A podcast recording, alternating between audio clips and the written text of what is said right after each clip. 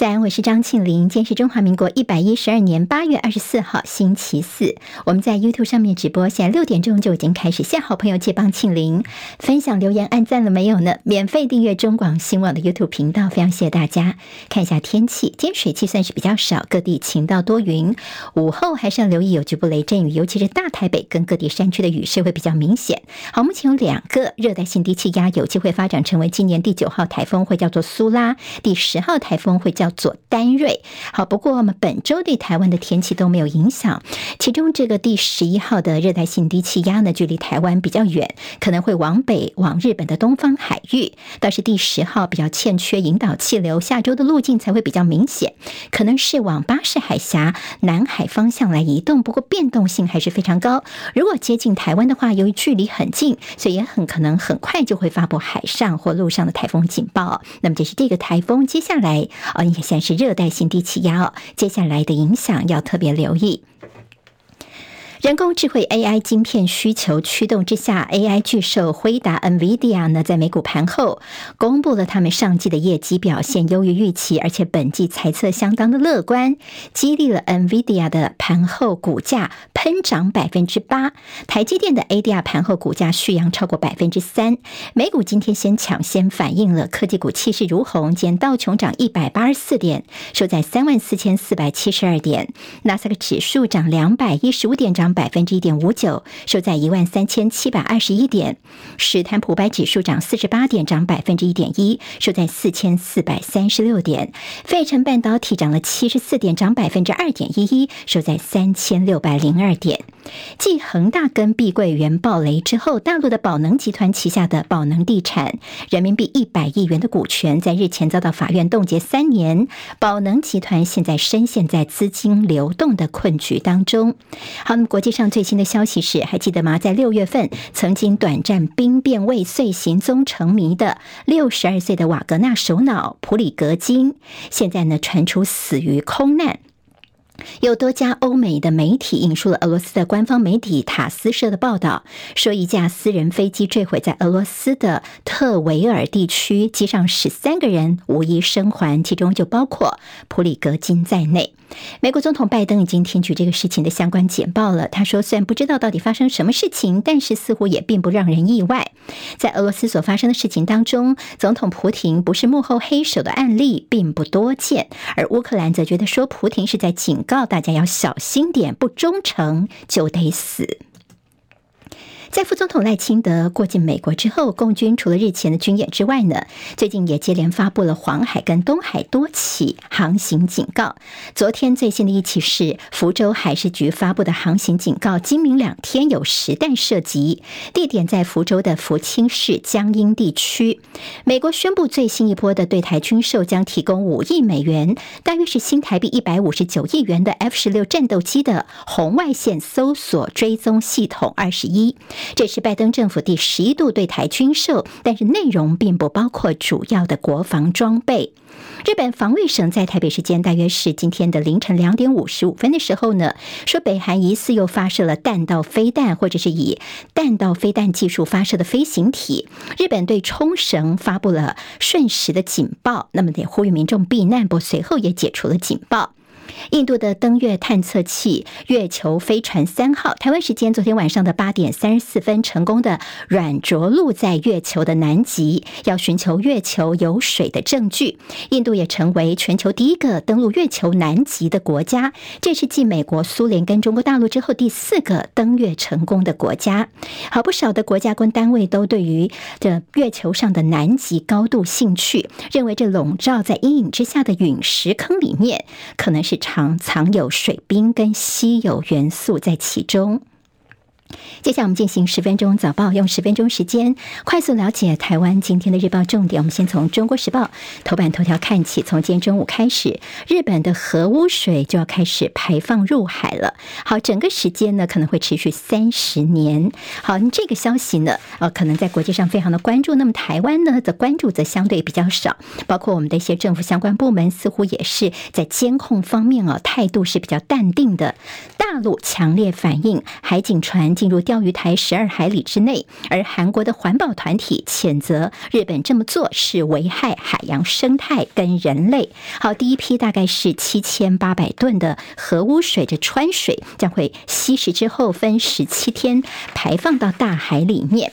好，那么现在我们食药署说呢，我们其实在去年第四季已经采检了五十二件日本的水产品，看起来都还算 OK 哦。以后我们每年会抽检一百件的日本的水产品，会关注包括青鱼、秋刀鱼等品相，持续的边境监控，也不会跟进像是香港跟澳门他们的禁止输入，而我们原能会也会建制公开的资讯平台。到底这日本所排入的这川水对台湾的影响如何？我们从比较科学数据来看，气象局说呢，这个核污水东流再加上洋洋流的一些呃这流动的关系呢，大概目前推测在排放一到两年之后会达到台湾附近的海域，而川浓度大概在排放四年之后达到了最大值。好，这是在气象局这边的一个研究。那么大陆的模拟数字则说，北美的沿岸其实影响是最严重的，大概。两百四十天抵达大陆沿岸，一千两百天会覆盖北太平洋。好，你会看到很多的一些不同的模拟数字呢，对这川水对哪些地区的影响，影响如何，其实都有些不同的看法。好，那我们的核工专家是清华大学的李敏教授，他说呢，其实核污水排放入海之后呢，就他专业来说，这个整个辐射量是微乎其微，对人体应该不至于造成健康的影响。但是他说，这事情是个政治问题。题他问民进党问蔡政府，你在辐射的论述怎么变得是两套标准呢？在反核的时候就说啊，这核能很危险，但是日本的排放核污水你又点点晋升了，等于是两套标准来看这个问题。好，今天在中国时报比较有相关报道。今天在行政院会方面，会针对明年度的中央政府总预算，在今天要拍板定案。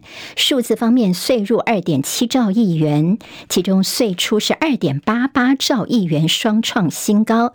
因应少子化的预算一千两百零一亿，另外整体的国防预算是六千零六十八亿元，这两个数字都是刷新历史的新高纪录。但说这国防预算的涨得越来越高啊，历史的新高，这算不算是挑衅中国呢，我们的总统府的副秘书长黄崇彦昨天就说：“你看呐，日本呐、南韩、菲律宾，他们呢的国防预算都创新高，难道他们也叫做挑衅吗？难道是因为他们没有接受九二共识吗？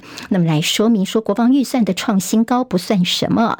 那么现在再也关心的，包括说一些像宣传费，还有数位部没有拿出证据来，也就是说，我们的一些预算呢，现在好好的把关，不要让行政部门变成是选举。”的一个宣传工具，时代力量则是主攻少子化跟道路安全等议题。今天在联合报的头版头条就关心我们的数位部了。好，这个数字我们看到，在数位部呢，等于是成立快要满一年的时间，但是现在是 IP 没有正机，包括了打诈，还有媒体的这个议价方案，现在似乎都没有动静哦。好，那么数位部呢，大家知道唐凤，大家说大笔的预算，难道就是只为了成就你唐凤一个人吗？甚至在一些打诈啦、各自保护方面的多头马车的疑虑哦。好，在二十七号，我们的数位部数位发展部揭牌就要满一周年年了。大家还记得比较记得，就是之前他们有一个什么点面线的平台啦，还有领六千元系统，大家都觉得说根本就是没这个必要哦。好，那么所以呢，这现在这数发部似乎是有点雷声大雨点小，甚至立委说看起来这数发部还没有找到他们的方向。好，数位部的预算到底有多少呢？光是今年呢，他们的预算就高达两百一十七亿元。但是呢，像国民党的立委李贵敏就说呢，这数位部好像叫做。出差部、行销部，因为呢，发现说他们。的这个国外的旅费就高达一千四百多万元，甚至平均每天呢，在数位部有一点七人在国外，所以到底是数位部还是叫做出差部呢？好，那么再也就说，现在看起来数位部没什么建树，那么对于一些提升治安、打击网络诈骗，似乎也看不到成绩单。联报今天谈到了，还记得吗？在这个前天升格的环境部，好，那么现在呢，他们其实有一个很重要的宣布，昨天新闻没有把它做这么大啊，那么今天联合。报 A 二版面告诉大家，其实你注意到吗？他有宣布说，碳费开征是三度延后，也就是要延到二零二五年才开征。学者批评说，拜托，现在政府立法部门全部都是你们民进党的人，到底还有什么问题？为什么一拖再拖呢？看起来企业会松一口气吗？其实他们现在陷入了碳焦虑，你的升格送礼，他们似乎是不领情。因为最重要的是需要政府给我们标准，比如说企业明年的排碳为准呢，后年就要收费，所以今年底你就要公布你到底会怎么样来查，那么有没有跟国际接轨的标准，还有费率等等，企业才能够赶快在明年减碳就做一些规划哦。所以现在包括了在八月份风光开幕的碳权交易所，那么现在呢似乎在延后之后就是这个碳权文子所，那在企业的碳焦虑，那么似乎也是让大家没有办法。来完全的平息心中的忧虑的。联合报今在头版二关心的是惠誉，看台湾的经济成长率。好，那么在去年呢，他们说台湾去年是百分之二点四，但是看起来整个呢，台湾包括全球的经济走势，还有两岸关系紧张、地缘政治的关系，所以呢，这调降了台湾的主权平等，降一个等级到两个 A 哦。那不过展望还算是维持在稳定。好，那本来是 AA 加，现在拿掉。到了一个加，线是两个 A。那么主要就是因为两岸的紧张的关系，惠誉的最新平等资料看起来，在亚太地区，澳洲跟新加坡三个 A 平等是最高的，纽西兰是两个 A 加，而澳门跟台湾现在是两个 A，香港跟南韩是 AA 减，中国大陆是一个 A 加，那么日本是 A 这样的一个平等。好，惠誉呢，它是国际三大信评机构之一，所以他们的这个平等的问题呢，也引起了大家的高度关注。自由时报今天头版头条，昨天八二三在金门，蔡英文总统飞到了当地，跟八二三的官兵遗族有个午宴。他说：“同岛一命才能够呃力退敌军。”好，那么其实，在蔡英文昨天也跟这个侯友谊新北市长的一个互动。今天《中国时报》头版当中说，昨天呢看到侯友谊跟这个蔡总统的一个互动。第一个，侯友谊呢他有签提出申请，总统府也同意了，所以他是外县市唯一担任陪记者的首长。那么总统府不但是有参邀邀侯友谊参加整个典礼，释出善意，甚至呢，蔡总统还主动的指示经防部要邀侯市长聆听活动的简报，在现场两个人的互动，包括说点个头啦，或者是说蔡英文还有这样拍拍侯友谊的手臂，说声辛苦了。所以说，这个昨天有一些媒体报道说，看起来蔡侯两个人没有互动。我们也罕见的看到总统府用新闻稿方式做说明，说可能媒体没有拍到全程，其实两个人的互动还不错。不要有太多的政治解读跟臆测，这是没有必要的。好，我们倒是看到了在侯友谊的部分，他昨天呢在金门地区，那么呢今天在呃这个。中国时报的 A 三版面，其实说昨天看到了绿营在纪念八二三，但是呢，这中间的盘算是什么呢？难掩盖他们忽略金马的尴尬，意图要去中华民国化。对绿营来说，他们如果想切割跟大陆的文化跟政治期待的话，两个重点，一个就是隶属于福建省的金门跟马祖，另外一个就是故宫博物院我们这边的一些文物哦。那么等于说呢？现在要切割，一直是他们很大的一个难题。昨天看到蔡总统他说，当年如果没有八二三的胜利，就没有今日的台湾。这样子呢，中华民国似乎在纪念八二三的炮战当中就消失了，变它转化成为台湾了。所以就是今天《中国时报》说，这看起来呢是意图去中华民国化。好，我们看到今天联合报的内页说，登岛不忘抢票，国号共事谈何容易？意思就是说，你蔡总统口中所捍卫的国家主体，跟八二三将士们当年所捍卫的国家主体是不是相同呢？还有侯友谊呢？他今天联合报说，八九月十四号要访美，要到华府见美国的国会议员，他的行程应该是东进西出，包括呢会在呃智库发表华府这边发表演说，拜会国会。议员甚至可能会参访美国在台协会 AIT 总部。今天国民党方面应该会宣布哦。另外，侯办今天也会公布侯友宜第二场的政见记者会，主要聚焦在观光政策，要召开观光国是会议，全面开放陆客。另外，官方哦，好，请注意，今天可能个重点，就今天会宣布陆客来台观光，每天开放一千到三千人次，以陆客来台湾的自由行优先。今天在呃联合报有看到他们这样的一个角度。好，昨天看到柯文哲说要降低两岸的恶意螺旋，愿意跟各党对话，这个。各党对话一出来之后，大家还记得吗？三只小猪喝咖啡哦。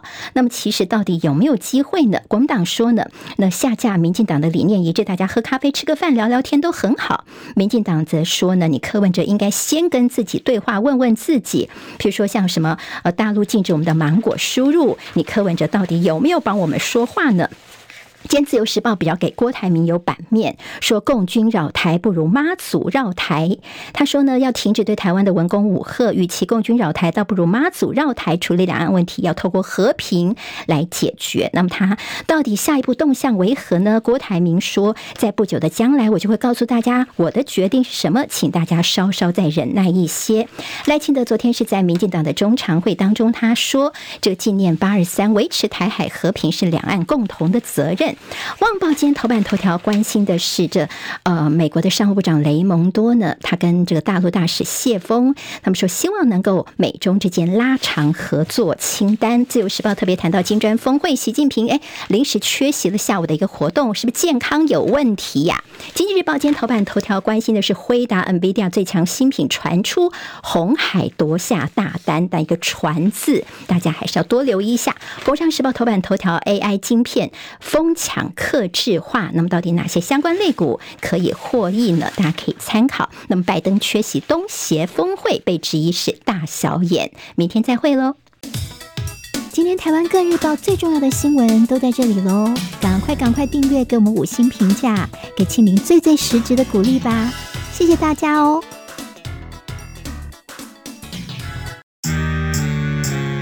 啊，想健康怎么这么难？想要健康一点都不难哦！现在就打开 YouTube，搜寻“爱健康”，看到红色的“爱健康”就是我们的频道哦。马上按下订阅，并且打开小铃铛，就能医疗保健资讯一把抓。想要健康生活，真的一点都不难，还等什么呢？爱健康的你，现在就打开 YouTube，订阅“爱健康”。